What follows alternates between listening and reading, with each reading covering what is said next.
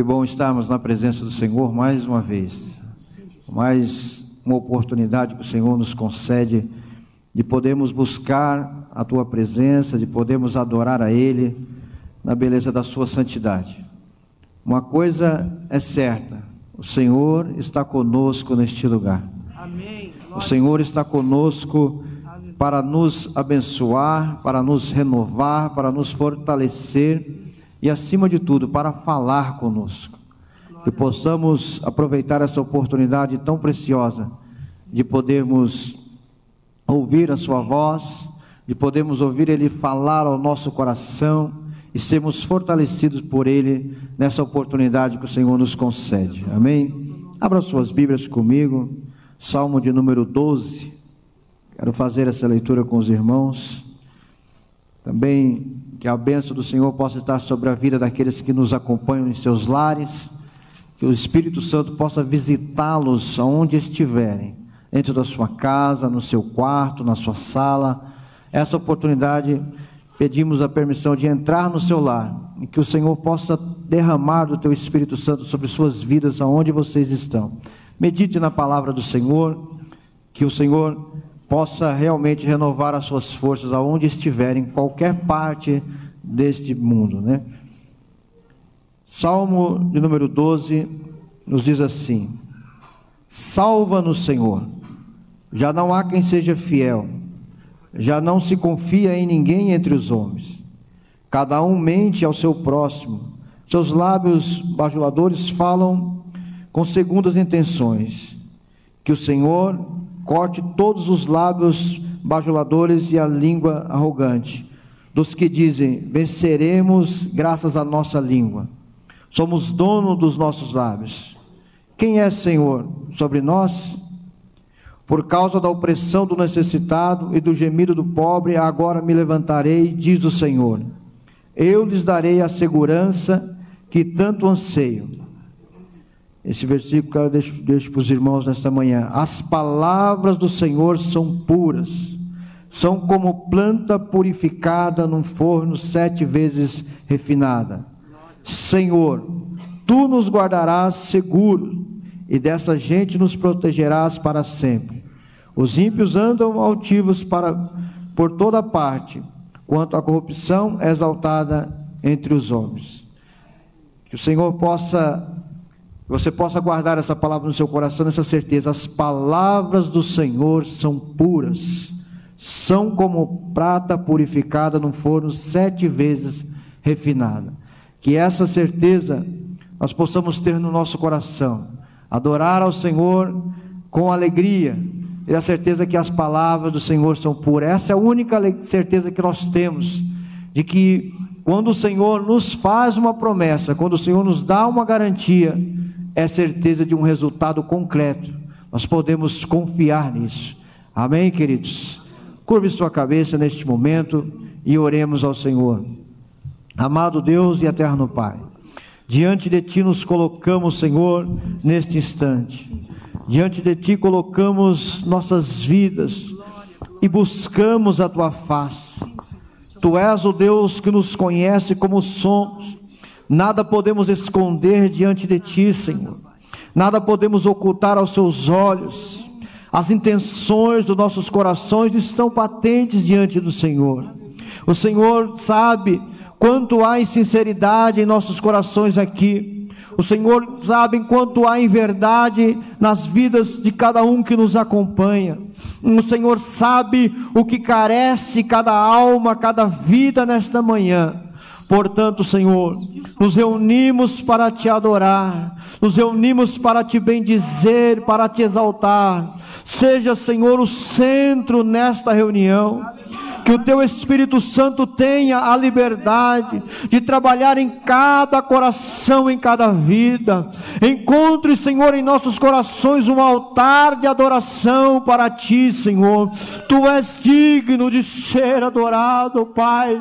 Graças te damos por uma oportunidade tão preciosa nesta manhã de domingo, Senhor, de nos reunirmos neste lugar em um tempo de tanta turbulência, Senhor, em um tempo de tanto desespero desespero e agonia entre vidas, ó Pai, lares, mas aqui estamos diante de Ti, confiados, ó Pai, na Tua graça, confiados no Teu amor, Senhor, lançados aos Teus pés, esperando de Ti, Senhor, o socorro bem presente, ó Pai.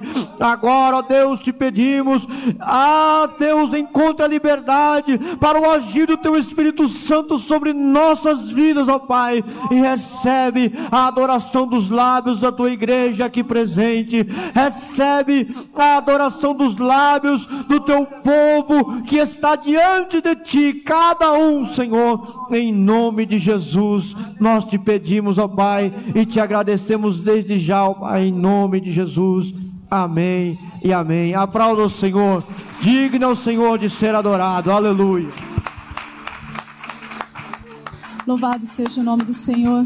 Que nessa manhã nós possamos declarar que Jesus é o nosso Rei e que, independente de qualquer circunstância em nossa vida, que a gente olhe para Ele, porque Ele sabe o que é melhor para nós. Aleluia, Jesus. Glória a Deus.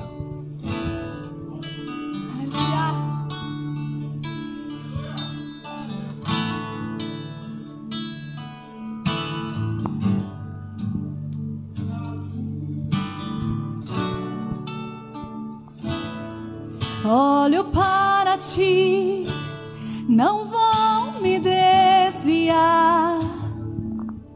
Que eu veja, assim como tu vês. Olho para ti e o meu socorro vem, porque sabes que eu preciso ter.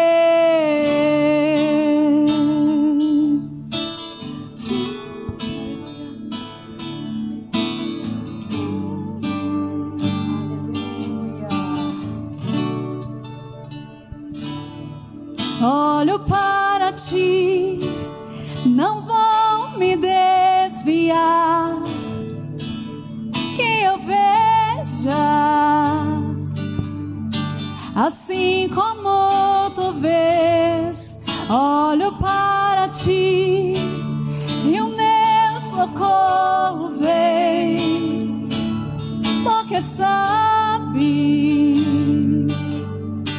o que eu preciso ter.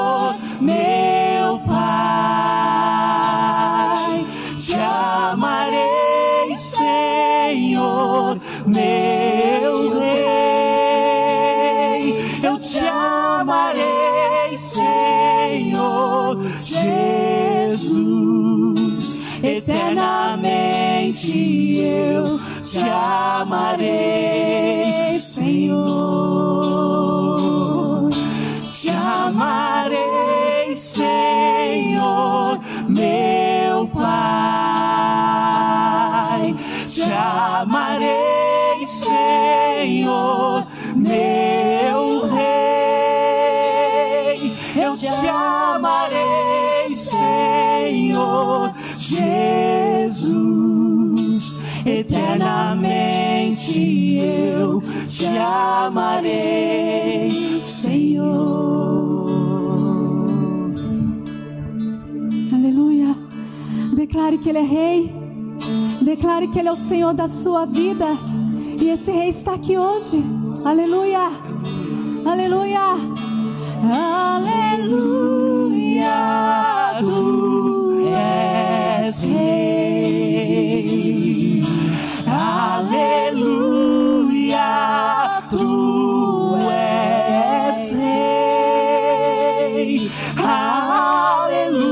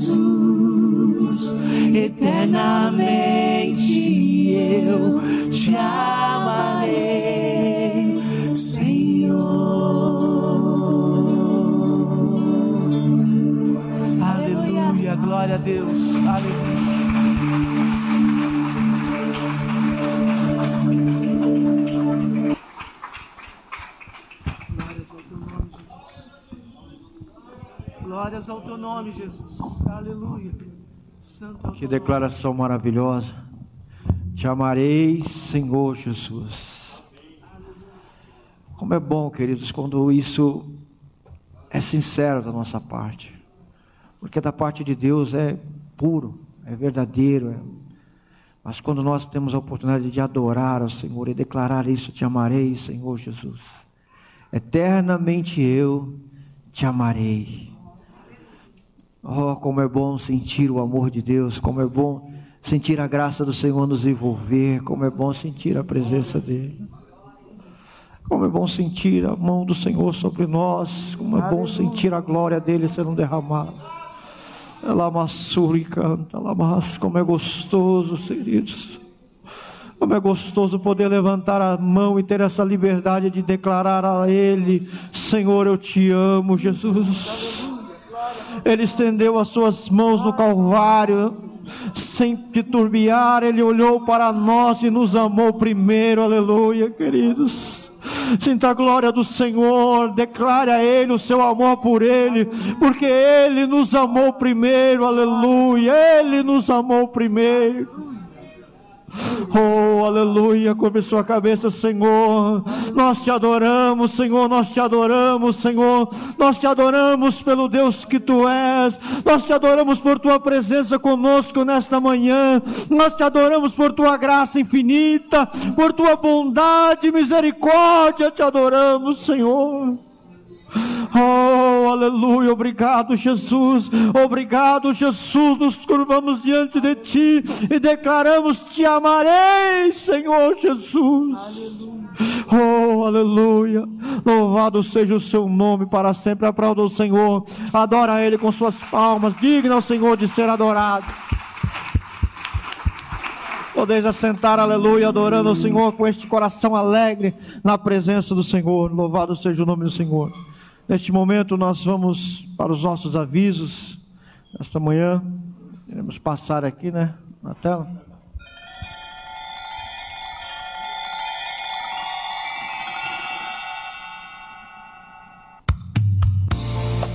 Faça sua contribuição para o nosso celeiro doando alimentos não perecíveis e produtos de higiene pessoal e limpeza. Você também pode contribuir com um valor específico. Procure a Carmen ou o pastor Paulo Oliveira.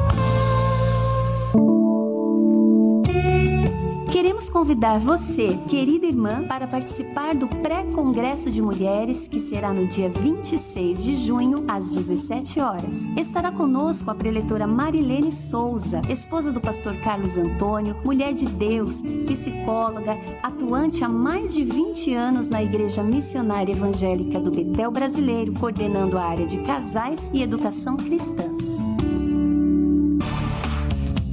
Todos os domingos às 18 horas haverá o culto online para as crianças, com a tia Valéria e a equipe do Ministério Infantil da ICT. Acesse o Facebook da Igreja Cristã da Trindade e participe. Atenção, atenção! Você jovem que busca conhecer pessoas legais, ouvir músicas legais e aprender mais sobre a palavra de Deus, esse aviso é para você. Todo segundo sábado de cada mês, às 19 horas, a gente se reúne para fazer essas coisas. A transmissão é feita pelo Facebook dos jovens www.facebook.com barra e simultaneamente pelo YouTube. Não fique de fora! Bye. Fala galera! Vocês sabiam que todo sábado rola uma atividade para vocês adolescentes? Pois é, aos sábados, às 17 horas, pelo Zoom, a gente se junta para estudar mais a Bíblia, fazer algumas brincadeiras e matar a saudade. Se você ainda não faz parte do grupo, procure o irmão Andreilson ou a irmã Simone Romero. Esperamos vocês!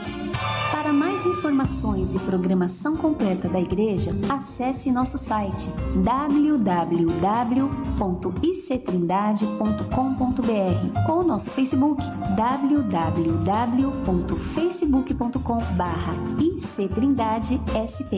Assista nossos cultos online e compartilhe com os amigos. Amém. Graças a Deus. Agora também nós gostaríamos, com muita alegria, de perguntar se alguém que nos visita nesta manhã, que está, se encontra conosco pela primeira vez, na Igreja Cristã Cidade, gostaria que ficasse de pé para que possamos conhecer. Alguém. Tem mais.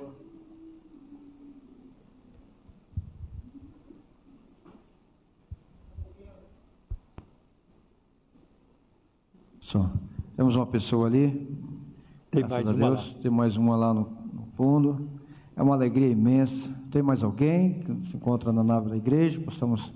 Se coloque de pé para que possamos recebê-lo.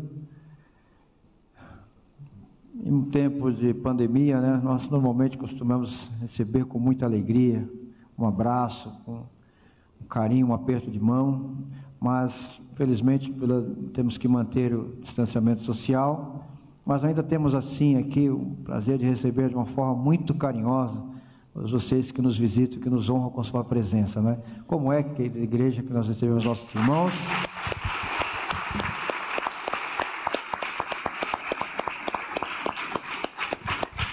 Sinto a von- fico à vontade, Deus abençoe vocês, obrigado pela presença. Possa o Espírito Santo possa falar aos seus corações nesta manhã. Amém, queridos?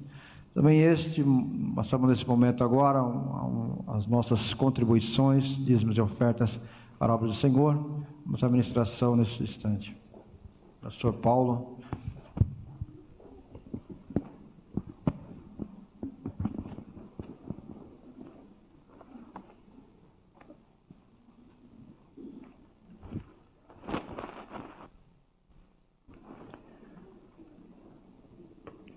Glória a Deus. Que a graça e a paz estejam com todos vocês. Novamente, é um dia de vitórias, é um dia de bênção e é um privilégio também estarmos mais uma vez reunidos como corpo de Cristo aqui neste lugar. Irmãos, é, antes de ler a palavra com vocês, antes de falar sobre este momento do culto, eu, eu quero avisar que passando essa semana na outra, nós vamos retornar com nossos cultos presenciais semanais. Então, nós estaremos aqui na terça-feira, sete e meia da noite, para a reunião de oração. E também isso a partir a semana que vem, não essa semana agora. Para a semana que começa, acho que um dia 14. E também na quinta-feira, sete e meia da noite, para o nosso culto de ensino, de louvor e de oração. Então, é, graças a Deus, com a graça de Deus. Então, para este momento do culto, eu gostaria de dizer o seguinte: a Bíblia, ela, ela fala muito sobre o dinheiro, né? O tema do dinheiro é sua posse, aparece várias vezes nas Escrituras. Então, é importante verificar o que, que a palavra de Deus diz sobre isso, porque nos ajuda a desenvolver uma atitude correta sobre o dinheiro e a sermos bons mordomos, quer dizer, bons administradores eh, dos recursos de, que Deus nos dá. Tanto que a palavra mordomo significa é, o maior da casa, né? É o maior da casa, aquele que administra a casa. E isso também nos desafia a sermos generosos com a obra de Deus, com os necessitados, e tudo isso redunda, resulta na glória de Deus. É para a glória de Deus. Aliás, tudo que nós fazemos deve ser para a glória de Deus. Então, para melhor entendermos a nossa relação com o dinheiro, vamos olhar para a criação. Em Gênesis capítulo 1, versículo 1, a palavra de Deus diz: No princípio criou Deus os céus e a terra. Então, Deus é o Criador e a fonte e o sustento de toda a criação. Em Gênesis 1, 28, uh, versículo 28 ao 30, temos mais informações. Eu vou ler apenas o versículo 28. Deus dá ao homem, então, aí no versículo 28, a responsabilidade sobre a criação. E ali diz assim: Deus os abençoou, no caso aqui Adão e Eva, e lhes disse: Sejam férteis e multipliquem-se. Aliás, esse é o único mandamento que o ser humano não quebrou. Né? É, é sejam férteis e multipliquem-se. Encham e subjuguem a terra. Dominem sobre os, os peixes do mar, sobre as aves do céu e sobre todos os animais que se movem sobre a terra. A gente percebe aqui que Deus não deu tudo para Adão. Não deu tudo, mas ele deu muito. Ele deu muito para Adão. Ah, aqui não se faz menção é, do planeta Marte, nem Vênus, nem, nem outros planetas aí, Plutão e Saturno e assim por diante. E outras galáxias. Mas o que Deus deu para Adão foi muito. Né? E a gente vai ver ainda é, que no Salmo 24, versículo 1, o salmista diz assim: Do Senhor é a terra e tudo que nela existe, o mundo e os que nele vivem. E aí no Salmo 115, versículo 16, o salmista também escreveu: Os céus são os céus do Senhor, ou os mais altos céus pertencem ao Senhor, mas a terra ele a deu ao, aos filhos dos homens, ele a confiou aos filhos dos homens. Então, nós temos uma responsa responsabilidade enorme sobre a criação e Deus vai nos pedir conta disso. Deus vai nos pedir, principalmente daqueles que têm poder de decisão para cuidar do meio ambiente. Deus vai pedir conta, né? Porque quando Deus dá uma tarefa, Ele quer saber como é que aquela tarefa foi executada. Né? É como a parábola dos talentos. Deu é, dez para um, cinco para outro e um para outro mas ele pediu contas depois. Como é que aqueles homens é, trabalharam com aqueles talentos. Né? Então é muito importante isso. E tem também uma promessa, uma palavra muito encorajadora sobre isso para nós em Deuteronômio capítulo 8, versículos 17 a 18. Não digam, pois, no seu coração, a minha capacidade e a força das minhas mãos ajuntaram para mim toda a riqueza. Mas lembrem-se do Senhor, do seu Deus, pois é Ele que lhes dá a capacidade de produzir riqueza, confirmando a aliança que jurou aos seus antepassados, conforme hoje se vê. Então Deus se preocupa com a forma como tratamos os recursos que nos dá. Ele quer que nós o honremos, abençoemos outros e ajudemos também a expandir o seu reino. Mas lembre-se, a sua capacidade de faturar, de ganhar, de multiplicar os seus bens, não tem nada de errado nisso, não tem nada de errado sendo de forma honesta. É Deus quem dá essa capacidade. É Ele quem mostra o caminho das pedras, abre portas, é Ele quem prepara bons encontros, né? coloca você em conexão, em contato com pessoas chaves, situações chaves e instituições chaves também. Deus é bom para fazer isso, né? Deus é poderoso para fazê-lo. Amém, meus irmãos? Então, hoje eu venho mais, novamente compartilhar com vocês é, a nossa necessidade como Igreja Cristã da Trindade. As nossas reformas, elas andaram bastante, elas não estão terminadas ainda. Nós ainda temos mais coisa que precisamos fazer, mas nós não temos condições no momento. Então, nós estamos assim precisando pagar o que nós já fizemos. Graças a Deus que nós já demos um salto, já melhorou muito. Graças a Deus. Né? E, mas nós precisamos fazer mais coisas. Agora não estamos nem preocupados em fazer e mover para a próxima etapa. A nossa preocupação agora é pagar o que foi feito. Né? Então eu peço muito que vocês sejam generosos, né? que o Espírito Santo toque os corações para que a gente possa cumprir e com todos os compromissos e honrar os compromissos em nome de Jesus, né? E eu sei que Deus vai abençoá-los também grandemente, porque a bênção passa primeiro por vocês. Amém. Então vamos orar, pedindo a bênção de Deus sobre nós mais uma vez. Pai, em nome de Jesus de Nazaré, nós olhamos para Ti nesta manhã mais uma vez, sabendo que o Senhor é um Deus que cuida de nós, que tem todo o poder, que tem fonte de recurso, uma fonte de recursos ilimitada. Não há limite para a Senhor a, a tua riqueza. Nem tem ninguém mais rico do que o Senhor. Ajuda-nos, portanto, nos dá graça, Senhor, para nós, Senhor, prosseguirmos com a nossa caminhada. Olha para o teu povo aqui presente e para muitas pessoas que nos assistem pela internet, pois o Senhor conhece a necessidade de cada um, o fardo de cada um, o desafio, e o Senhor é poderoso também para agir. Supre toda necessidade. Abra o céu sobre nós e derrama bênçãos que hão de, é, Senhor, transbordar, que hão de sobejar, Senhor, para a tua obra, para, uh, para o bem de cada um, para as famílias, para carreiras, para o estudo, para conquistas. O Senhor é poderoso para agir. Ajuda o teu povo, Senhor. Supre toda necessidade. Também ajuda a Igreja Cristã da Trindade. Envia os recursos, Senhor, necessários para fazermos a tua obra. Em nome de Jesus te pedimos. Amém. Amém. Graças a Deus. Irmãos, não estamos distribuindo envelopes de contribuição por causa da pandemia, mas vocês podem ir até lá no fundo e pegar o seu envelope de contribuição. Quem preferir usar o cartão do banco, você poderá também passar o cartão na maquininha ali da, da igreja, ou nas maquininhas da igreja. Amém? Então, era esse o recado para esse momento. Deus abençoe.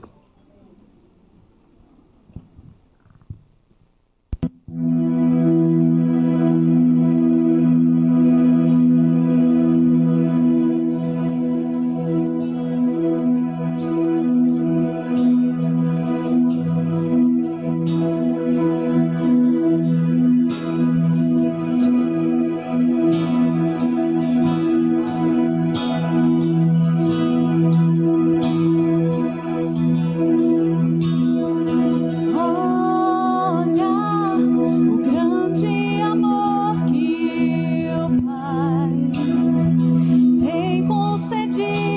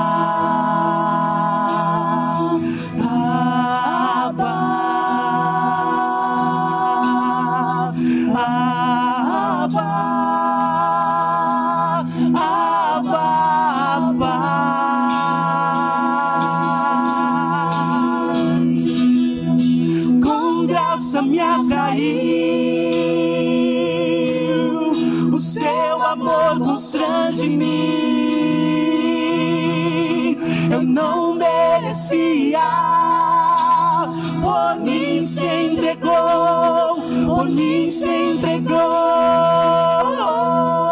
com graça me atraiu. Obrigado, Deus. Seu amor constrange-me. Eu não merecia, por mim se entregou, por mim se entregou.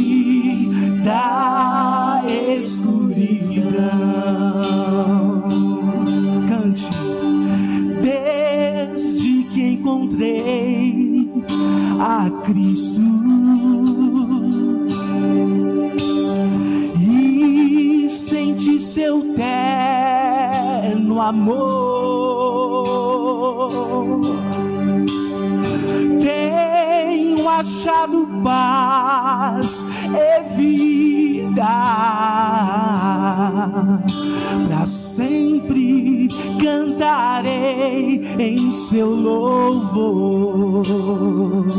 Cante, tocou-me, Jesus, tocou-me obrigado, Deus, de paz ele encheu meu coração.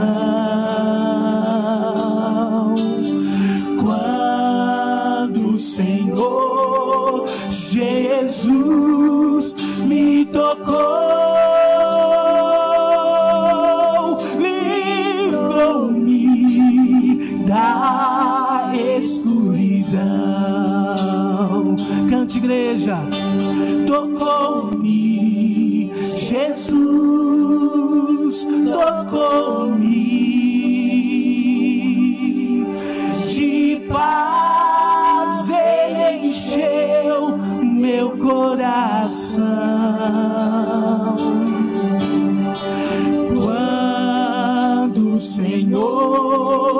Jesus.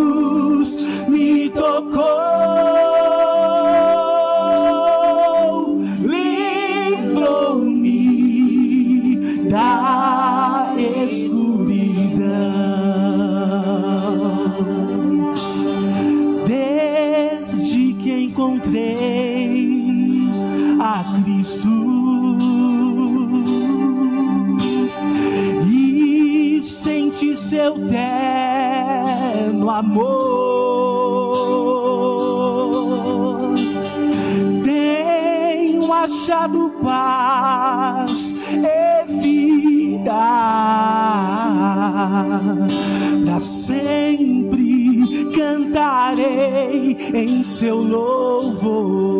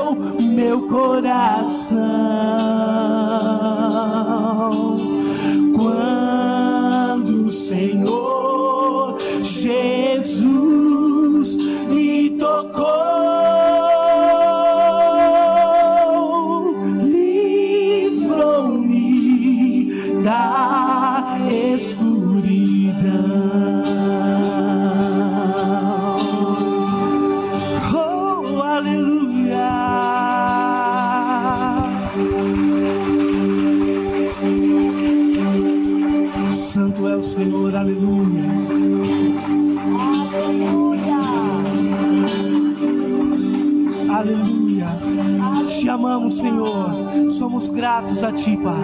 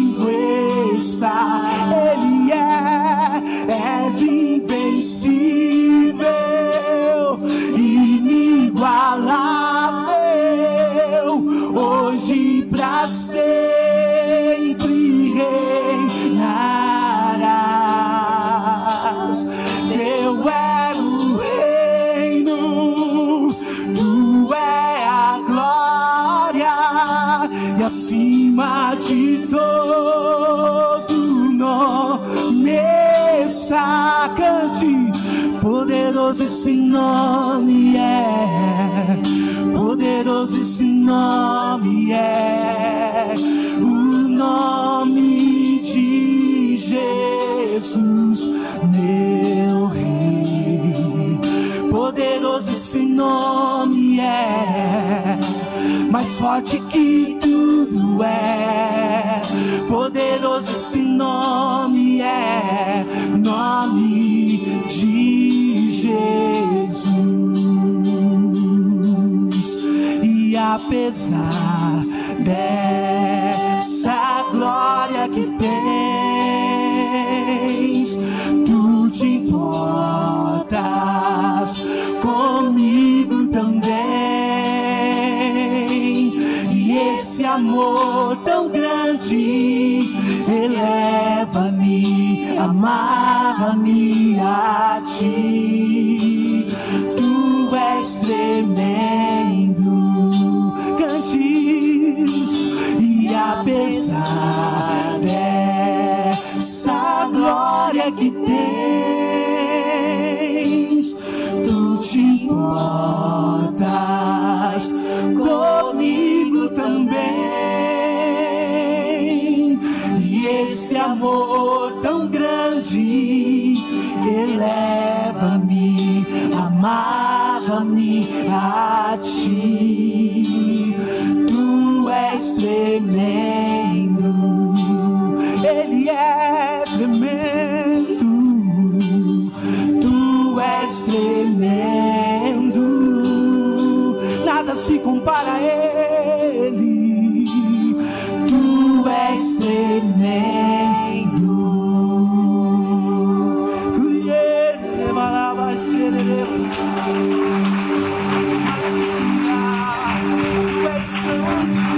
Aleluia, aleluia.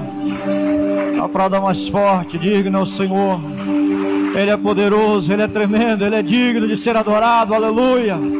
Louvado seja o nome do nosso Deus, Deus poderoso e tremendo, Deus que veio a este mundo porque por amor a mim e a sua vida. Aleluia, aleluia, glória a ti, Senhor. Te adoramos, ó Deus, aleluia. Ó Senhor, diante de ti nos colocamos, diante de ti nos curvamos, Senhor, porque tu és um Deus tremendo, um Deus de compaixão, um Deus de misericórdia, um Deus de amor verdadeiro, único e real.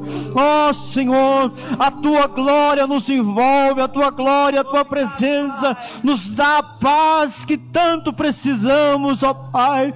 A tua presença nos constrange a nos curvarmos, a chorarmos, a adorar a tua beleza, Senhor, a te bendizer. Digno tu és de ser adorado, aleluia. Digno tu és, Senhor. Recebe, ó Deus, a adoração da tua igreja. Obrigado, Senhor, por um amor tão grande. Obrigado, Senhor, por uma compaixão tão imensa, por uma misericórdia que nos alcança quando não merecíamos, ó Deus. A tua graça, Senhor, nos é o bastante. A tua graça, Senhor, é infinita. A tua graça é grande, maravilhosa. Obrigado, Senhor. Te adoramos, Senhor. Adoramos, ó Deus, te adoramos. Aleluia, aleluia, aleluia. Aplauda Ele, digno ao Senhor de ser adorado. Oh, aleluia! Louvado seja o nome do Senhor Jesus! Aleluia!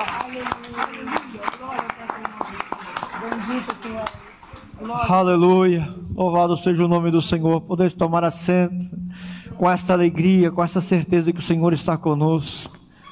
Como é bom, né, queridos? Como é bom sentir a presença do Senhor. Como é bom estar na casa do Pai. Como é bom sabendo que nós não tínhamos condição, não merecíamos. Pensando em quem éramos, para onde estávamos indo e quem somos hoje e para onde nós vamos. Nós, merece, nós podemos adorar ao Senhor, nós podemos adorar a Ele porque o que Ele nos dá é o que nós não merecemos, mas Ele nos deu e hoje nós podemos adorá-lo. E como é gostoso poder ter essa oportunidade. Amém? Tenho certeza que o Senhor, nesse momento, tem uma palavra aos nossos corações. Quero chamar aqui o apóstolo Paulo, esse momento precioso de ouvirmos a voz do Senhor, ouvirmos o Espírito Santo a falar conosco neste lugar. Abra o seu coração. Gostaria que os irmãos estendessem as mãos para cá.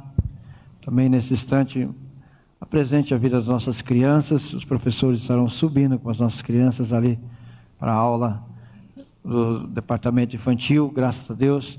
E isso é muito bom, né? Nossas crianças também serem ensinadas pela a palavra do Senhor, ensinado o caminho que devem andar. Oremos a Deus, amado Deus e eterno Pai. Aqui, Senhor, estamos diante de Ti. Neste momento, Senhor, apresentamos nossos pequeninos, ó Deus. Apresentamos a vida, Senhor, de cada um deles. E seus coraçõezinhos possam ser abertos para ouvir a Tua palavra. Apresentamos a vida dos professores, ó Pai, dos professores que irão ministrar a estas crianças. Que o Teu Espírito Santo possa falar a eles, isso fique guardado como semente, que possa ter um bom crescimento em terra fértil, ó Deus. Elas possam prosperar nos Teus caminhos. Também apresentamos agora a vida do teu servo, pastor Paulo. Ó Deus, usa o teu filho como instrumento vivo e real, Senhor.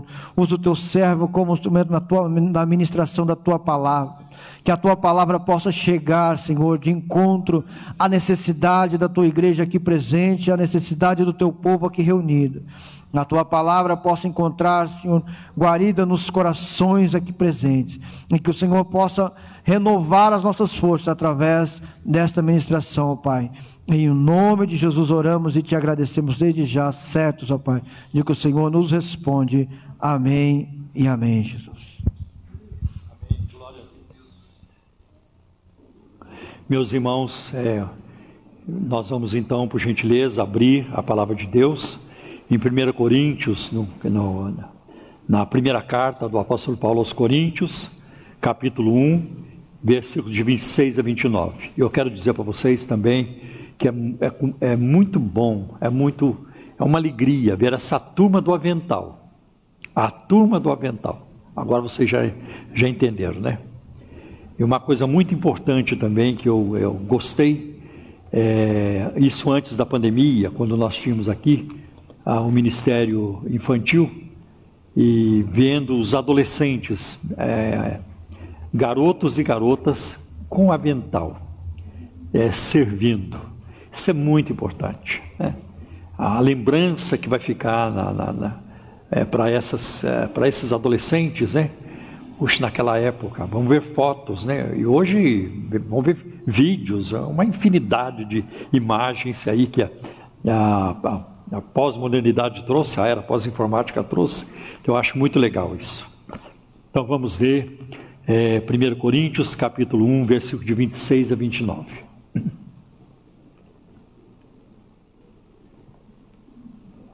Irmãos, pensem no que vocês eram quando foram chamados.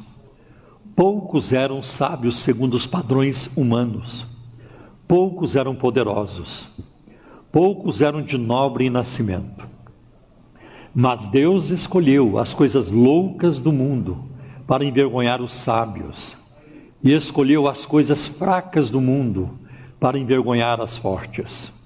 Ele escolheu as coisas insignificantes do mundo, as desprezadas e as que nada são para reduzir a nada as que são. Para quê? Para que ninguém se vanglorie diante dele, para que ninguém se exalte diante dele.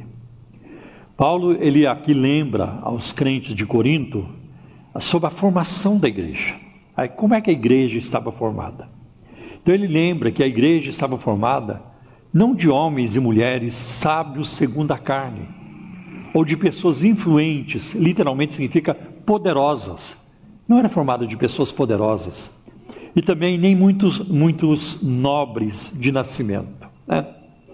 E embora todos os níveis sociais e econômicos tenham se tornado crentes, né? tinha pessoas de todos esses níveis sociais e econômicos, mas os registros históricos é, demonstram que nos tempos do Novo Testamento, o evangelho era mais prontamente recebido pelas classes mais baixas da sociedade. E isso é verdade também sobre o movimento evangélico que mais cresceu no Brasil. Então, a, o, o, pentecostalismo, a vertente pentecostal, é a, é a maior vertente que existe é, no Brasil. Não tem nenhum grupo maior do que o grupo pentecostal, né? com exceção da Igreja Católica. Né? mas se colocar aí no meio a ala carismática, não sei como é que fica. Né? Mas é muito importante isso.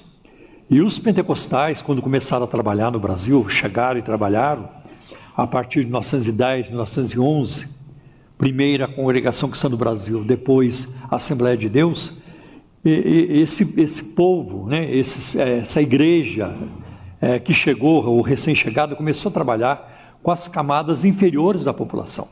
É muito interessante isso. Enquanto que os batistas já estavam no Brasil, os presbiterianos também. Os presbiterianos, eles evangelizavam a classe, a elite, né? evangelizavam muita elite. Eles tiveram acesso. Né? Os presbiterianos até se envolveram, né? como e, e, outros, não apenas os presbiterianos, mas também os congregacionais, eles estiveram até envolvidos com Dom Pedro II. Né? Então, o imperador, ele ouviu muito a palavra de Deus.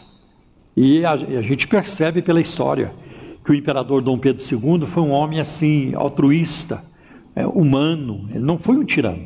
Não há informação de que ele tenha sido um tirano, tinha, tinha um, parece um bom coração. Né? E mesmo sendo expulso do Brasil, quando ele vai embora do Brasil, ele pega então um terra e coloca dentro de um, né, de um saco para formar um travesseiro. Ele disse assim: quando eu morrer, eu quero descansar em solo brasileiro. Tá? Então não tinha ali o sentimento de vingança, graças a Deus que eu vou embora dessa imundícia, dessa praga. Não, não teve isso. Né? E aí nós vemos os batistas. Os batistas evangelizaram a classe a média da população, mas os pentecostais evangelizaram as classes mais baixas da população. E cresceu muito, cresceu muito. Eu não vou elaborar isso aqui agora, porque não é o tema da, da nossa pregação. Mas só para dizer para vocês, né, a exemplo da igreja primitiva, que cresceu muito é, com essas pessoas. Eu acho interessante quando o apóstolo Paulo escreve aos Coríntios, ele diz assim: Você foi chamado escravo? Não se preocupe. Você, você veio para a igreja como escravo? Não se preocupe. Se você tem oportunidade de, de, de, de ser livre, não perca a oportunidade. Aproveite a oportunidade. Então, Paulo não condenou nenhum lado e nem outro. Né? Também não disse, não, permaneça escravo, se, é, nem que você tenha oportunidade. Ele não. Se você tiver oportunidade, aproveita para você ser livre. Né? Então nós vemos isso acontecendo. Agora, não se deve pensar que a igreja primitiva era composta só de escravos. Muitas pessoas das altas classes sociais estavam se convertendo ao cristianismo. Por exemplo, a Bíblia fala de Dionísio em Atenas, no capítulo, no, em Atos, capítulo 17, versículo 34. Fala também do Sérgio, eh, Sérgio Paulo, procônsul, lá de Creta, né, que Paulo ganhou para Jesus, em Atos, capítulo 13, versículo de 6 a 12. Fala também das mulheres nobres de Tessalônica e Bereia. Isso aparece em Atos, capítulo 17, versículos 4 e 12. E também em Romanos 16, versículo 23, Paulo fala de Erasto, tesoureiro, provavelmente tesoureiro da cidade de Corinto. Né? E tem também um, um, um, comentarista do Novo Testamento, William Barclay, ele informa que nos tempos de Nero, do imperador Nero, imperador romano, agora eu vou falar essa parte mais devagar por causa da, da, da interpretação de Libras. Uma mulher chamada é, Pompônia Gracina, a mulher de Plautio, conquistador da Bretanha, sofreu o martírio por ser cristã. Então, pessoas já da nobreza estão sendo perseguidos também, sendo levados à morte por causa da fé cristã. Na época do imperador romano Domiciano, na segunda metade do primeiro século, foi martirizado como cristão o, é, Flávio Clemens ou Clemente, primo do mesmo imperador. O imperador mandou matar o seu próprio primo porque ele era um cristão. Pelo fim do século II, é, é, o segundo século, Plínio, o governador de Bitínia, escreveu ao imperador romano chamado Trajano, dizendo que os cristãos provinham de todas as classes sociais. Mas é certo que a grande massa de cristãos estava composta por gente simples e humilde. E no Império Romano, naquela época, havia cerca de 60 milhões de escravos. Para a lei, um escravo era uma ferramenta viva, uma coisa e não uma pessoa. Um amo, né, um patrão, um dono de escravo, podia desfazer-se de um escravo idoso, tal como se joga uma pá, uma enxada velha fora. Podia divertir-se torturando seus escravos, podia chegar até matá-los, e sem precisar responder na justiça. Para os escravos não existia casamento. Até os seus filhos pertenciam ao amo, como os cordeiros das ovelhas pertenciam ao pastor e não à mãe, à ovelha mãe. Agora, irmãos, a glória do cristianismo foi converter essas pessoas que eram apenas coisas em homens e mulheres verdadeiros e ainda mais em filhos de Deus. Para aqueles que não eram respeitados, o cristianismo deu-lhes deu dignidade. Aos que não tinham vida, o evangelho deu vida eterna. Se os humildes não eram importantes para os homens, eram para Deus.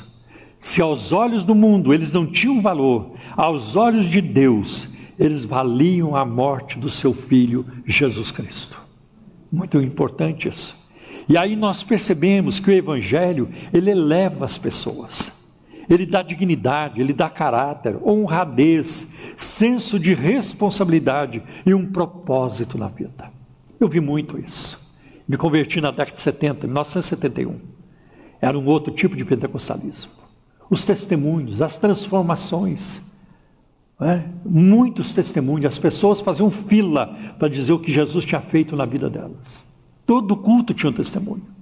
Eu era perdido, eu era um pinguço, eu era um pinguço, eu era um sem vergonha, eu era um safado, eu era ladrão, eu era isso e aquilo. Mas Jesus me transformou. Né? Jesus me transformou. Então isso foi trazendo uma benção muito grande. E a gente vai perceber, e as pesquisas apontam para isso, que as gerações de pentecostais no Brasil, elas foram melhorando.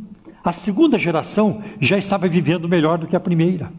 A terceira geração melhor do que a segunda, porque o dinheiro passou a ser usado de uma forma mais adequada, com sabedoria, com direção da palavra. ajudando a obra de Deus, sim, mas já não tinha mais dinheiro para o vício, para a bebida, para o crime, para tanta coisa ruim, para os vícios.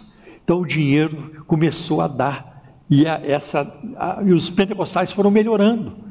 Hoje os pentecostais estão em todos os níveis da sociedade, no governo, né? no judiciário, no mundo empresarial, em toda parte. Tem pobre? Tem pobre. E vai continuar tendo pobre. Pobre não vai acabar, porque Jesus disse: os pobres vocês vão ter sempre no meio de vocês. Ah, e não tem problema. Até a, a presença do pobre ela é muito importante para que quem tem exerça né, o amor, a generosidade, o amor ao próximo e se pareça com Cristo nesse ato também. Eu acho muito importante. Para os escravos não havia o casamento. Até seus filhos pertenciam ao amo, como os cordeiros, ah, já falei sobre os cordeiros, né? Então nós vemos tudo isso acontecendo.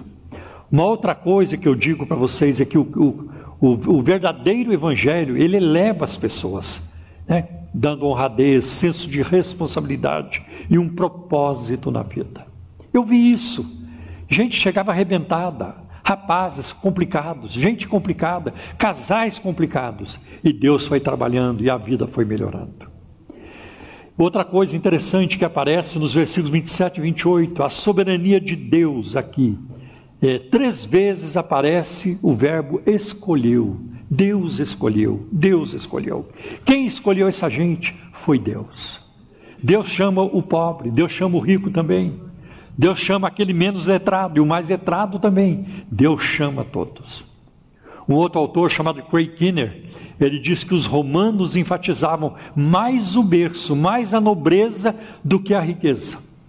E hoje nós sabemos, no mundo que nós vivemos hoje, capitalista, ah, quem tem grana, quem tem dinheiro, está é, tá mais bonito no pedaço. Mas no tempo dos romanos, do Império Romano, a nobreza falava mais alto. E a maioria dos cristãos de Corinto provinha é, das classes inferiores da sociedade, que constituíam a vasta maioria da sociedade antiga. Paulo sugere que alguns poucos, entretanto, gozam de status mais elevados, incluindo-se entre eles os proprietários das casas em que a igreja se reunia.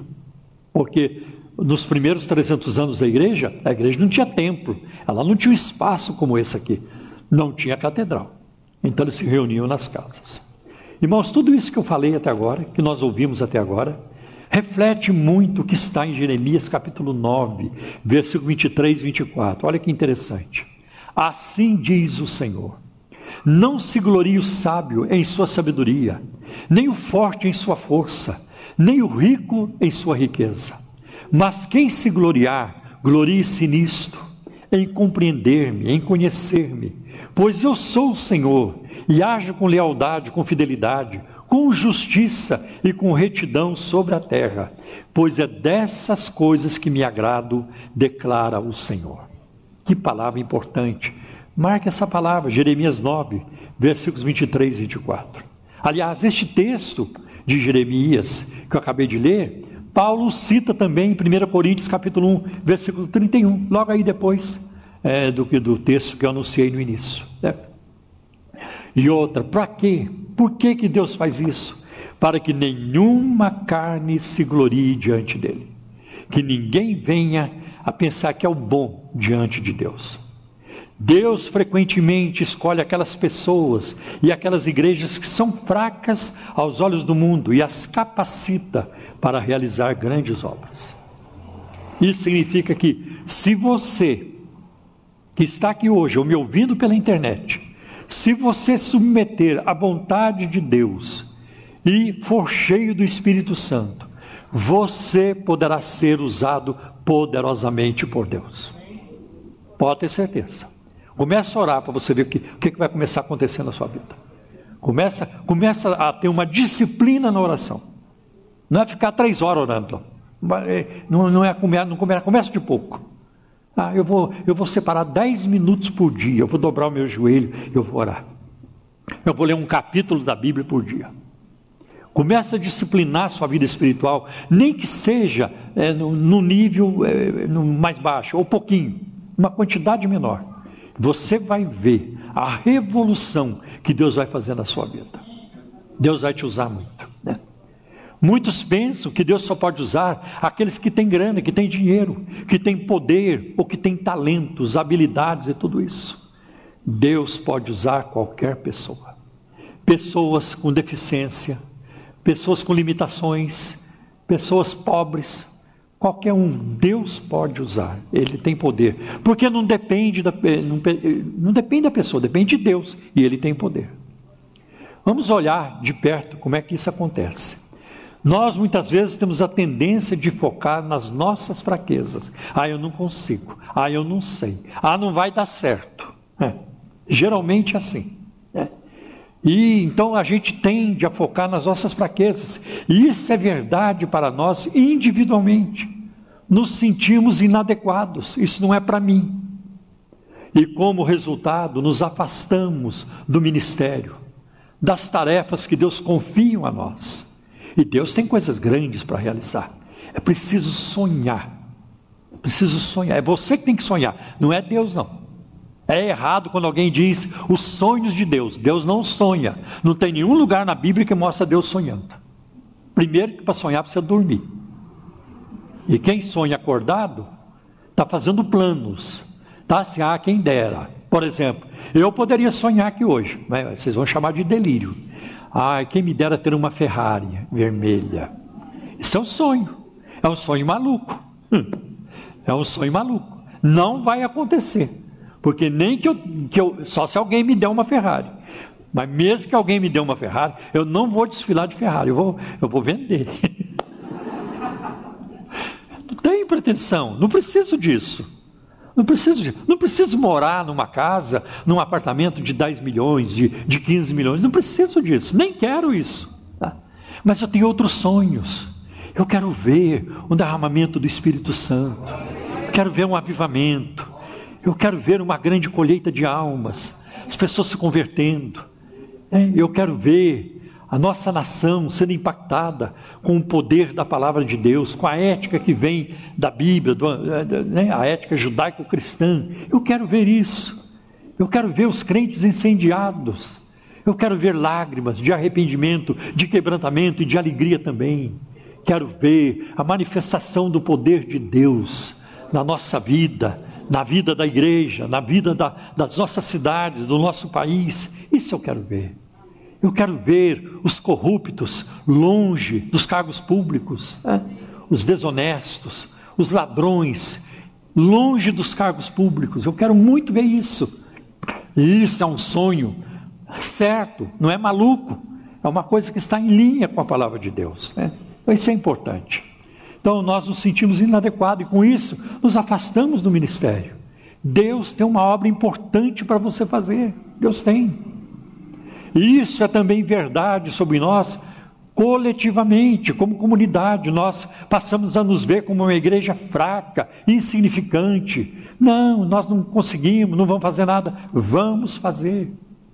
Eu tenho dito para os pastores, né, constantemente, a ICT vai crescer muito e nós vamos ajudar muita gente. Eu, eu, eu, espero que Deus, e que não demore, nos dê, por exemplo, um, é, meios, recursos, sabedoria, direção, para a gente é, fazer um, um, trabalho social muito grande, grande para o Senhor, né? porque é bíblico, é bíblico. Nós não queremos ganhar almas pelo estômago, não é isso comprar as pessoas com cesta básica, né? provocar conversões com, com, com assistência social. Não, não precisa. Porque na área da conversão, não é cesta básica que converte a pessoa, é o poder do Espírito Santo. Né? Não é ajuda que vai converter as pessoas, ajuda eh, social. Né? E, mas é, é, é, o poder do, do, do Espírito Santo. Então a gente fica parado, não nos movemos em ministérios nas, nas nossas comunidades. E às vezes é uma verdade para muitos de nós. Às vezes vemos a igreja como pobre, sem forças. E assim escolhemos deixar o trabalho de evangelismo e de missões para outros. Ah, outros estão fazendo, outros vão fazer. Não, Deus chamou você e eu para fazermos. Ah. Deus escolhe os fracos para a sua obra. Paulo revelou uma verdade maravilhosa em 1 Coríntios 1, 27. Deus escolheu o que, o que para o mundo é fraqueza, para envergonhar o que é forte. A Bíblia é cheia de exemplos deste princípio divino. De dentro dos grandes impérios do mundo, Deus escolheu a pequena nação de Israel para ser representantes, para ser seu representante no mundo. Porque uma, um povo escravo, não tinha exército, eles não tinham armas, eles não sabiam nem, nem lutar, nem brigar. Foram séculos de escravidão. O que, é que eles sabiam? Fazer tijolo. O que, é que eles sabiam? Né? Limpar, construir. E levavam chicotadas. E era um povo oprimido, perseguido. E Deus pegou aquele povo que não tinha conhecimento de guerra, estratégia de guerra, um povo fraco, possivelmente não comiam direito também, tinha tudo isso. E Deus escolheu: Israel é meu filho, Israel vai me representar. Que coisa tremenda, né? E vemos isso em Deuteronômio, capítulo 7, versículo de 6 a 10, quando Deus diz: Olha, Israel, ouve Israel, Moisés falando. O Senhor teu Deus não escolheu você, porque é, o Senhor é, não escolheu você não, não é porque você era um povo maior, um povo mais, poderoso, não, porque você não era. Um povo fraco, mas o Senhor te amou e o Senhor escolhe, te escolheu. É uma coisa muito bonita. Quando, como é que Davi foi escolhido? Davi foi escolhido por Deus, porque o, o, os olhos humanos jamais o escolheriam. É quando, quando Deus mandou o profeta Samuel ir à casa de Jessé para escolher um rei para Israel que substituísse Saul, ele chegou lá e o Jessé botou os filhos deles, jovens bonitos, fortes. Né? Ah, Samuel chegou, nossa, vai ser uma escolha difícil aqui. Cada um mais bonito que o outro, cada um mais forte que o outro. Cada um, né? Impressiona mais do que o outro. E aí ele foi vendo, aí ele olhou no primeiro, não é esse. O segundo também não. Também não. E não tinha nenhum. E ele fez uma pergunta: acabaram seus jovens? É, acabaram seus rapazes? Não tem mais rapaz nenhum? E o próprio Jessé, nem o pai acreditava no filho, nem o próprio pai. É, tem um, mas já rejeitou os melhores. Como é que eu vou chamar o pior? É, como é que eu vou chamar o pior? Tem um, está lá no campo cuidando das ovelhas. Chama, Lá vem o garoto, o ruivo, né? formoso também. Quando ele chega, ele era menor, talvez, bem menor. Quando ele chega, aí Deus diz para Samuel: É esse, é esse aí, pode ungir, esse é o rei. Gente, você também ia fazer igual Samuel. E olha que Samuel era um profeta, era um profeta, né? Então, é, então Deus chama né? Davi é, era, um, era o mais fraco entre os irmãos. Jesus escolheu homens comuns para serem seus discípulos. Olha lá em Lucas 6. Jesus passou a noite toda em oração, porque no dia seguinte ele escolheu os discípulos, e, e tudo indica que ele estava conversando com o Pai sobre as escolhas. Pai, quem que eu chamo? Tem uma turma me seguindo, quem eu chamo? Ah, chama, é, chama Tomé, mas Tomé não tem fé. Tomé não tem fé. Não, mas chama Tomé. e foi um atrás do outro. Chama Pedro. Pedro é complicado, meu pai. Pedro é muito complicado, meu pai. Não, mas vamos chamar o Pedro. Chamou o Pedro. Né? E teve um momento que, olha, chama o Judas Cariote. Como? Como o Judas também. Tudo fazia parte de um plano divino. Agora eu digo para vocês: o apóstolo Pedro, a maioria dos discípulos, não passaria num vestibular hoje aqui da USP, né, da FUVEST e outros aí do Enem, eles não passariam. Eles não passariam. Tá? A maioria deles não passaria num processo seletivo. A maioria não passaria. Mas eles passaram no crivo de Deus. Foi a escolha divina na vida daqueles homens. Que coisa tremenda, né? Então, você se considere fraco, insignificante, sem importância, incapaz, então alegre-se. Deus está de olho em você. Deus está de olho. E não é de hoje que Deus está de olho em você. Já faz um bom tempo. Desde o dia que te chamou, seu coração foi tocado, Sua vida foi transformada. O Espírito Santo entrou em você e ele te incomoda. Ele te incomoda. Eu sei disso. E muitos de vocês vão sair daqui hoje incomodados e tomara que saiam mesmo. Deus só quer me usar, é isso mesmo. Pode ter certeza, é muito além do que aquilo que eu estou lhe falando hoje. Porque Deus o tem escolhido, Ele quer ungir você, Ele quer usar você. E mais, Deus tem escolhido a ICT, essa igreja. Sei que a obra de Deus não se restringe a nós. Sei que tem ministérios maiores e melhores. Claro que tem. Né? Mas Deus também escolheu essa igreja. E Ele quer nos capacitar, capacitar para alcançar nossas comunidades, para ganhar almas, para espalhar a verdade do Evangelho, para expandir o reino de Deus. E não somente isso, mas Deus tem escolhido. Ele irá enviar o seu Espírito Santo sobre você, para que você se torne uma luz para as nações. Uma luz para as nações. Ah. Pede-me, Salmo 2, versículo 8. Pede-me, e eu te darei as nações como herança, e os fins da terra por tua possessão. Pede. Você precisa pedir, Senhor, usa-me. Senhor, ah, faça o meu ministério crescer, dá-me visão, amplie a visão e tudo isso. Deus, irmãos, por que, que Ele pode fazer isso com você e comigo? Porque Ele nos prometeu o seu poder. Está lá em Atos 1 e 8. Né? Está lá em, quando Jesus se despede dos discípulos, ele vai voltar para o céu e não diz: Pedro, eu já fiz a sua matrícula na escola de Chamai, de Hilel. É, Tiago, você também vai estudar isso, aquilo. Irmãos, não estou aqui falando contra estudo, nada disso. Nós temos uma faculdade teológica aqui. Eu também sou da área da educação. E muitos aqui são. Nós valorizamos isso, mas não foi esse o tom. Naquele momento não era. E Jesus disse: Vocês receberão poder quando o Espírito Santo descer sobre vocês. E vocês serão minhas testemunhas, tanto em Jerusalém como em Samaria, Judéia e até os confins da terra. Olha a visão que Jesus deu para os discípulos. A coisa vai longe, gente. Vai longe. Não vai parar em Jerusalém. Não vai parar em Samaria, nem na Judéia. E às vezes nós não tiramos os olhos de Jerusalém. A coisa vai, tem, deve ir muito longe. Então, por que, que Deus escolhe usar os fracos? Porque os fracos são mais disponíveis. Eu me lembro há vários anos, quando eu estava fundando um ministério chamado Agir, Agência de Informações Religiosas, que faz pesquisas sobre religiões, é, diferentes grupos, seitas, e faz também trabalha na defesa da fé cristã.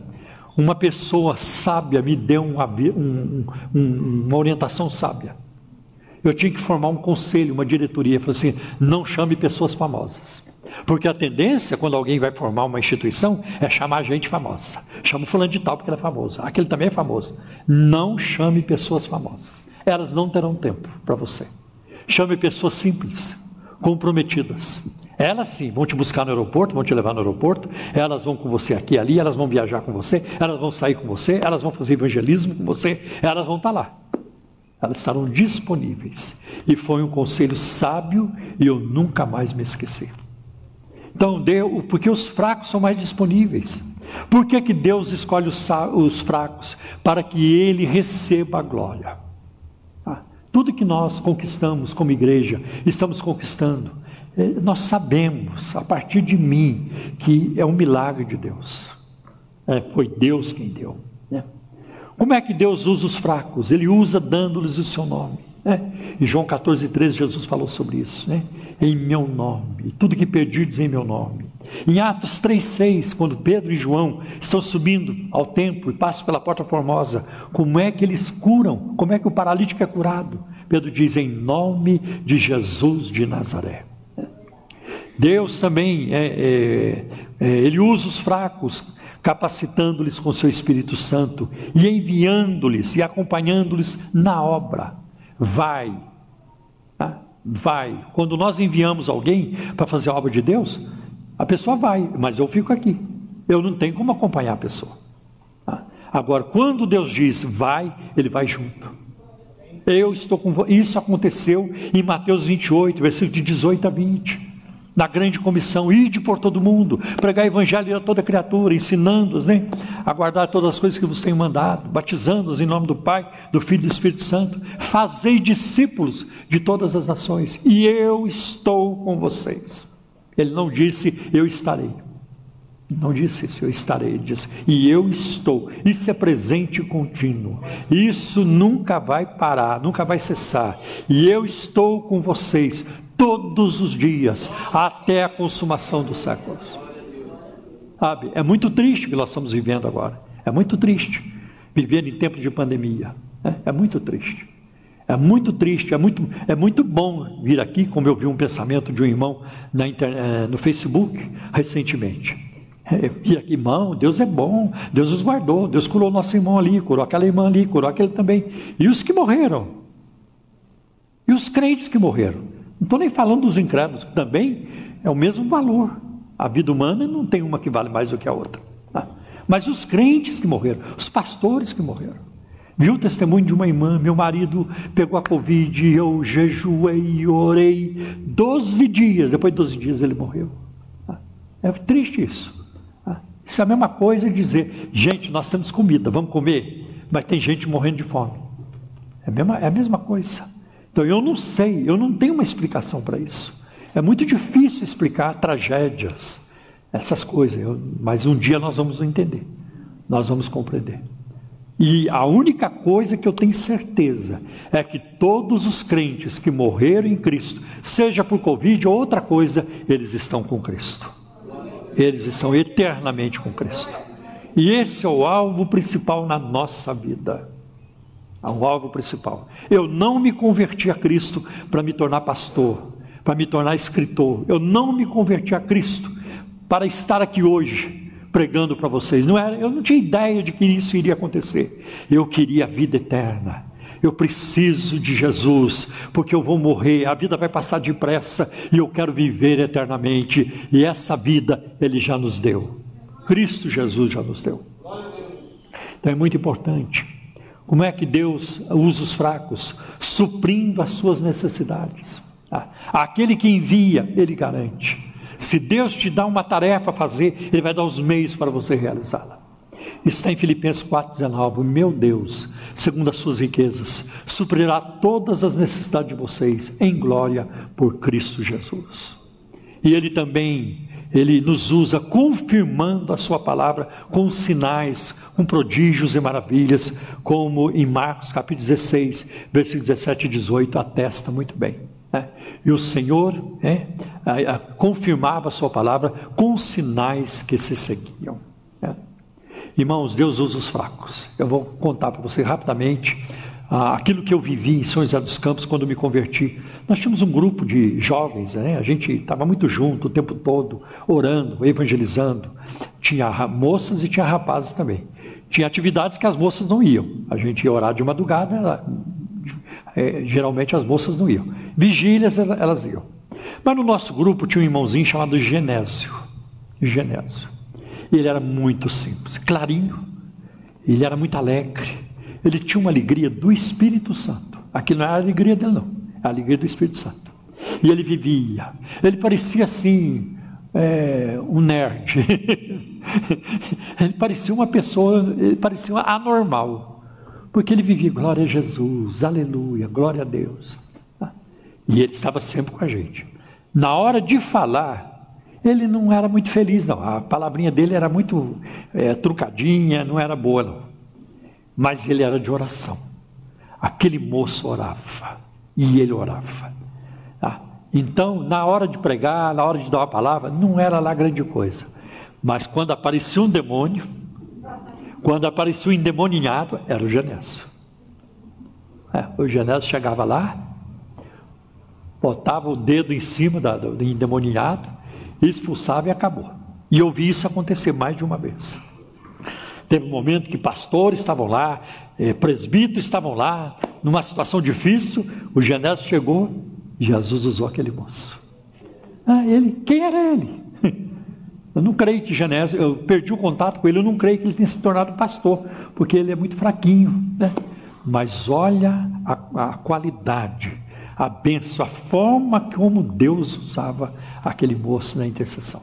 Um dia eu estava indo trabalhar na Embraer, eu trabalhei lá vários anos, e ia de ônibus, próprio ônibus da empresa. E eu passei ali na Dutra, perto do, da entrada do, do, do, CTA ali, o Centro é, Aeroespacial, e eu vi o Genésio na calçada. Ele estava esperando também a condução passar para ele trabalhar. O que, que ele estava fazendo? Louvando. Ele vivia louvando. Glória a Deus, aleluia. Eu falei, é o Genésio, ele não muda. Uma pessoa simples, simples, cheia do Espírito Santo. Irmãos, a mesma coisa foi com Gideão. Lá em Juízes capítulo 6, versículo 15, quando Deus chamou Gideão para livrar a nação é, dos midianitas, né? E aí Gideão responde: Eu, a minha família é a mais pobre em Manassés, quer dizer, da tribo de Manassés. E eu sou o menor na casa de meu pai. Quem sou eu? Pega outro. Né? E, mas foi ele quem Deus usou para uma grande obra. Né? Eu acho muito interessante também quando Paulo ora sobre o seu espinho na carne, Deus não retira o seu espinho na carne. Em 2 Coríntios 12, 9, o Senhor responde assim para ele: O meu poder se aperfeiçoa na fraqueza. Que é muito importante. Irmãos, os fracos têm espaço na Bíblia. Os fracos têm espaço na obra de Deus. Os fracos têm espaço no trono de Deus. Porque em Hebreus capítulo 4, versículos 15 e 16, está escrito, né? ah, que nós não temos um sumo sacerdote que não possa se compadecer das nossas fraquezas.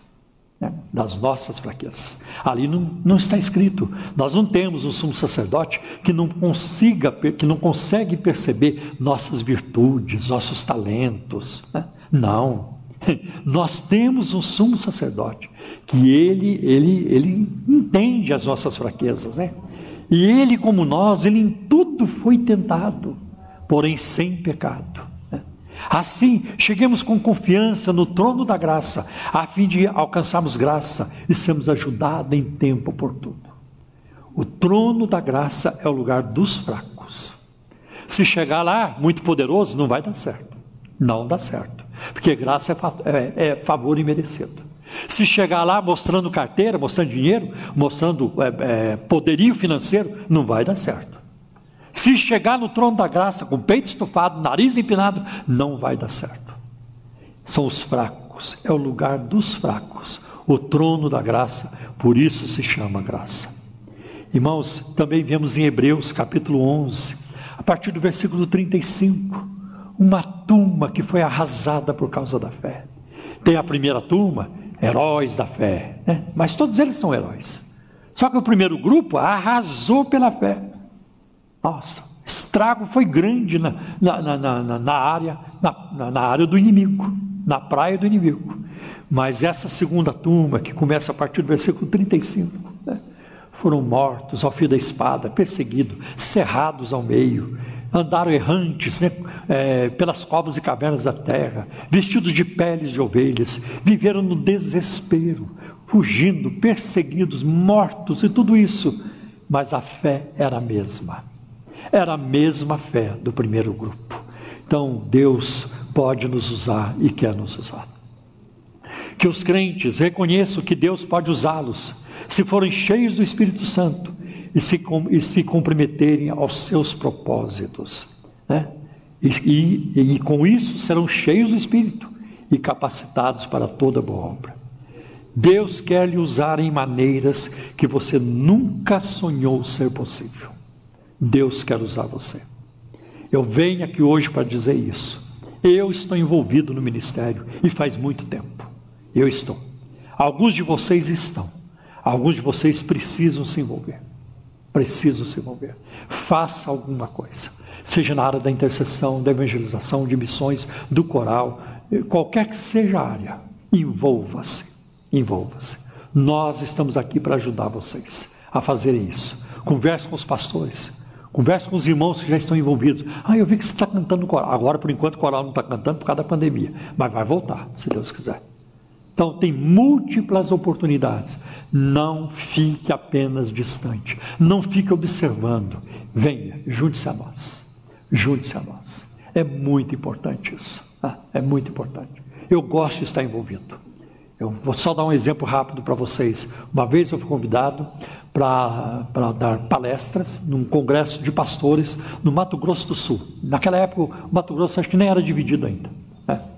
E eu fui, eram 120 pastores, eu era o preletor. Mas na hora do intervalo, eu ia para a cozinha, porque eu ia lá cortar carne, eu ia é, mexer com feijão e tudo isso. E uns tempos atrás, alguém me mandou uma foto, eu estou lá. Estou lá na cozinha, né? É, só de bermuda, sem camisa, né? cortando carne, mexendo lá na cozinha. É importante se envolver. Não, vou deixar aquilo no cozinheiro. Não, eu gosto. Não é isso, meu bem? Até hoje eu sou assim. então, envolva-se. É muito importante. O Espírito Santo vai agir em você e através de você sua vida será uma vida de realização. É, quando chegar no fim da vida, você vai olhar e vai dizer: valeu a pena. Obrigado, meu Deus. O Senhor me usou. Eu não vivi uma vida inútil, uma vida sem sentido. Eu vivi para a tua glória. Amém? Glória a Deus. Vamos curvar nossas cabeças por um momento, por gentileza. Quero perguntar se tem alguém no nosso meio nessa manhã que ainda não é crente em Jesus, mas quer nesta manhã receber a Cristo como Senhor e Salvador, receber o seu perdão, a sua paz, a vida eterna, a salvação em Cristo. Tem alguém? Queremos orar por você. Dê um sinal com a sua mão, se tiver alguém. Agora eu quero fazer um, um outro tipo de apelo. Agora é para é o crente, é para os crentes. Se você sente que Deus falou com você nessa mensagem hoje, e você está com essa atitude, eu quero me envolver, eu quero ser usado por Deus, eu quero fazer uma breve oração por vocês. Eu creio que este é um momento de recrutamento, de um chamado de Deus, de alguma coisa que vai acontecer na sua vida, em relação à mensagem que foi pregada aqui hoje. Se você quiser que eu ore por você, não precisa vir aqui na frente, fique em pé onde você estiver. Eu vou orar por você. Aleluia, Jesus. Amém. Senhor nosso Deus, eu não tenho nada para oferecer a essas pessoas. Nada. Eu nem posso fazer por elas o que elas desejam, Senhor. O que elas estão buscando em pé diante de Ti neste momento. Mas o Senhor pode. O Senhor pode, além daquilo que eu preguei nesta manhã, muito além daquilo que nós sonhamos, muito além daquilo que pensamos e desejamos. Toma cada um nas tuas mãos, Senhor. Tira todo embaraço, limpa cada vida, cada coração, cada mente. Senhor, prepara. Se alguém precisa de arrependimento, trabalha arrependimento nos corações. Alguém, Senhor, que tem complexo de inferioridade, alguém, Senhor, que tem depressão, alguém que tem lutas, alguém que está endividado, alguém, Senhor, que não consegue parar emprego nenhum, alguém, Senhor, que tem uma saúde debilitada. Senhor, faz o milagre. Faz milagre. Alguém que se sente despreparado, Senhor, de qualquer forma, envia o preparo.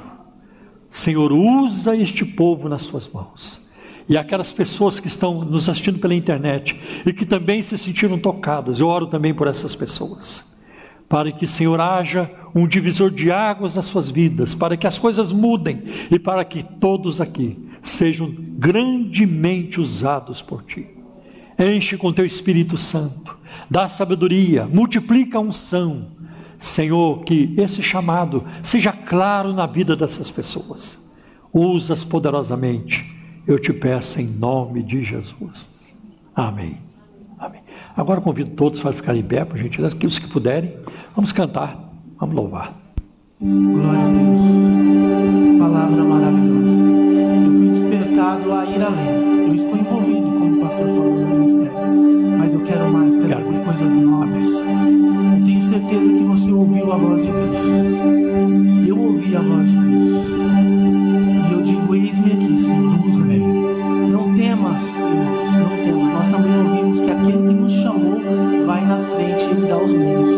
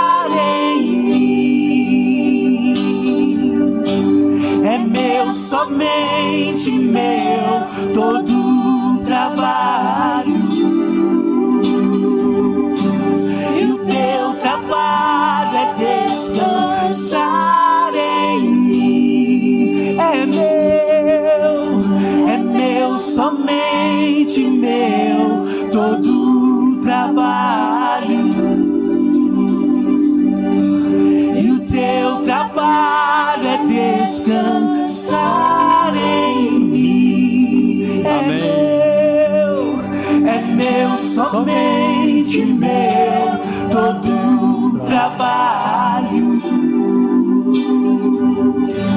E o teu trabalho é descansar em mim. Amém.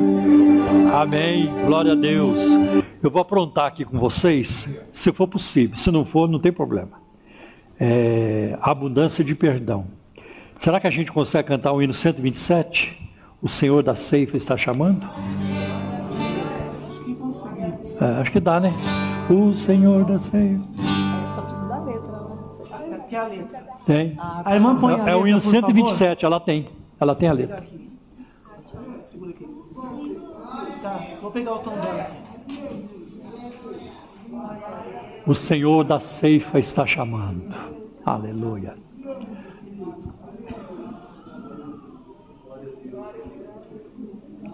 Glória a Jesus. Deus está presente, irmãos. O Espírito de Deus está movendo aqui. Aleluia. Glória ao teu nome, Senhor. Glória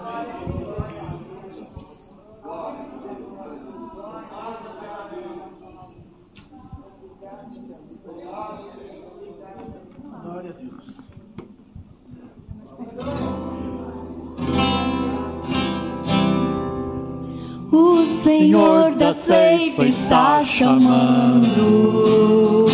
Quem quer ir por mim a procurar? Almas que no mundo vão chorando, sem da salvação participar. Fala Deus, fala Deus. Toca-me com brasas o altar. Fala, Deus, fala, Deus. Sim, alegre, atento ao teu mandar. O profeta Deus se aproximando. Considera-se um pecador. Mas o fogo santo o queimando torna útil para o seu Senhor. Fala, Deus, fala, Deus. Toca-me com brasas o altar. Fala, Deus, fala, Deus. Sim, alegre, atento ao teu mandar. São os que vão expirando, sem ter esperança de ver Deus. Vai depressa lhes anunciando que Jesus os leva para o céu. Fala Deus, fala Deus. Toca-me com brasas o altar. Fala Deus, fala Deus. Sim, alegre, atento ao teu mandar. Breve os trabalhos serão findos. Bênçãos vão os servos desfrutar. E Jesus os saudarás bem-vindos. Essa glória espero alcançar. Fala Deus, fala Deus. Toca-me com brasas o altar. Fala Deus, fala Deus. Sim, alegre, atento ao teu mandar. Fala Deus, fala Deus. Toca-me com brasas o altar. Fala Deus, fala Deus. Sim, alegre, atento ao teu mandar. Aleluia. Glória a Deus. Glória a Deus. Amém. Amém. Quero chamar o pastor Gerson para orar por nós, nos despedir com a bênção também. Ah, vamos orar neste momento pelo Sidney, aqui o esposo da nossa irmã, que está enfermo, vamos orar pela sua saúde. E, também tem outras pessoas que necessitam. Estamos orando pela Rosana, a nossa ex-maestrina, também precisa das nossas orações. Vamos orar, continuar orando pela Sara, Sara Nemer, que muitos de vocês conhecem. Vamos orar por ela, ela está melhorando. Jesus é bom, mas tem outros que, né? Mas no fim, todo mundo vai para o céu. Quer dizer, os cristãos, salvos em Cristo. Os salvos em Cristo. Ah, porque mesmo os que foram curados de Covid, está tudo, tá todo mundo alegre, nós também vão, vão morrer um dia. E quem nunca teve Covid também vai morrer um dia. É, mas o mais importante é que nós vamos viver eternamente com Jesus. Vida eterna. Pastor Gerson, não, o pastor Paulo quer falar. Sim.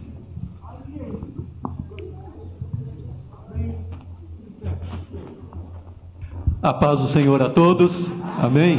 Não, pastor, é só lembrar, nós estávamos orando por um pastor amigo do pastor Geraldo, Luiz pastor Luiz César, ele faleceu. Né? Então vamos orar, lembrar aqui de orar pela família dele neste momento. Amém? Então era, era isso, apenas avisar a, a igreja. Obrigado, irmãos. Deus abençoe.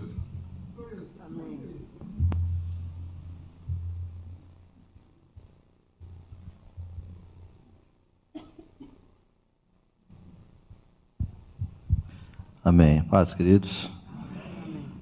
Bem-aventurado o servo que, quando o seu Senhor vier, o achar servindo assim, né? Todos somos chamados para servir ao nosso Deus. Né? E essa diferenciação de classe, né? Isso, isso é nós que fazemos. Para Deus não tem essa questão de, de rico, de pobre, de poderoso, né? Porque poderoso só há um que é o nosso Deus. Que possamos servi-lo porque em breve nós iremos comparecer perante o Senhor e cada um receberá segundo as suas obras. Amém, amados? Pai, em nome de Jesus, louvamos o Senhor pelo privilégio de poder te adorar, te servir. Obrigado por nos chamar, Senhor, sem merecermos, ó Pai, por Sua graça nós somos salvos. Também louvamos o Senhor, Pai amado, por cada vida. Intercedemos também por aqueles que estão enfermos, hospitalizados, aqueles que estão em dificuldade financeira, que o Senhor possa visitar, aqueles que perderam entes queridos, Pai, visita essa família que está enlutada Console e conforte esse coração, Pai amado. Restaura, Pai amado, o ânimo, a alegria, a paz, Pai do teu povo. Que possamos servir ao Senhor de todo o nosso coração. Abençoa também a nossa nação. Repreenda essa praga, repreenda essa doença e tantas outras, Senhor, que atormenta o teu povo, Pai amado, na face da terra. O Senhor tem o controle de todas as coisas, o Senhor está no domínio do universo. Para o Senhor não é impossível, Pai amado. Mas acima de tudo, Senhor, salva as almas, liberta, Pai, os escravos do pecado, aquele que não tem mais, Senhor, alegria do espírito, aquele que não tem paz no seu coração, Pai. Estenda a tua mão, Senhor, para libertar, para transformar também os teus filhos que estão presos hoje, Senhor, sendo maltratados, torturados por amor ao Evangelho. Quantos estão sofrendo, Pai amado, injustiça social, sendo perseguidos, sendo maltratados, discriminados por sua fé, Pai. Visita, Senhor, dá força e graça aos teus filhos, renova o teu povo, Pai, traz alegria, despertamento para a tua igreja, que possamos servir ao Senhor de todo o nosso coração, cada um dentro daquilo que o Senhor chamou, dentro do seu ministério, dê a tua vitória e a tua bênção, Pai, segundo a tua bondade. Nós te louvamos, nós te bendizemos. Também abençoa agora a tua igreja e teus filhos que estarão saindo aos seus lares, se conosco, livra-nos do homem mau, Senhor, dos acidentes, Pai. Guarda o teu povo. Nessa semana, usa cada um, Pai, segundo a tua bondade. Usa o teu povo, usa os teus filhos, Senhor, para a glória, para a honra do teu nome, Pai. Nós te louvamos, te bendizemos, Pai, pelo privilégio, Senhor, de ser feito filho de Deus.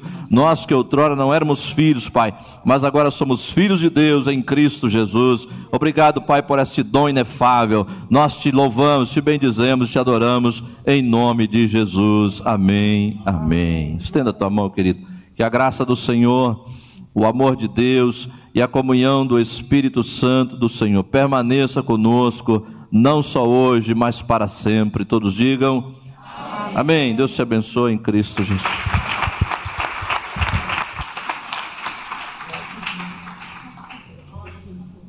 Irmãos, por favor, é, retornem as cadeiras dos lugares, por favor.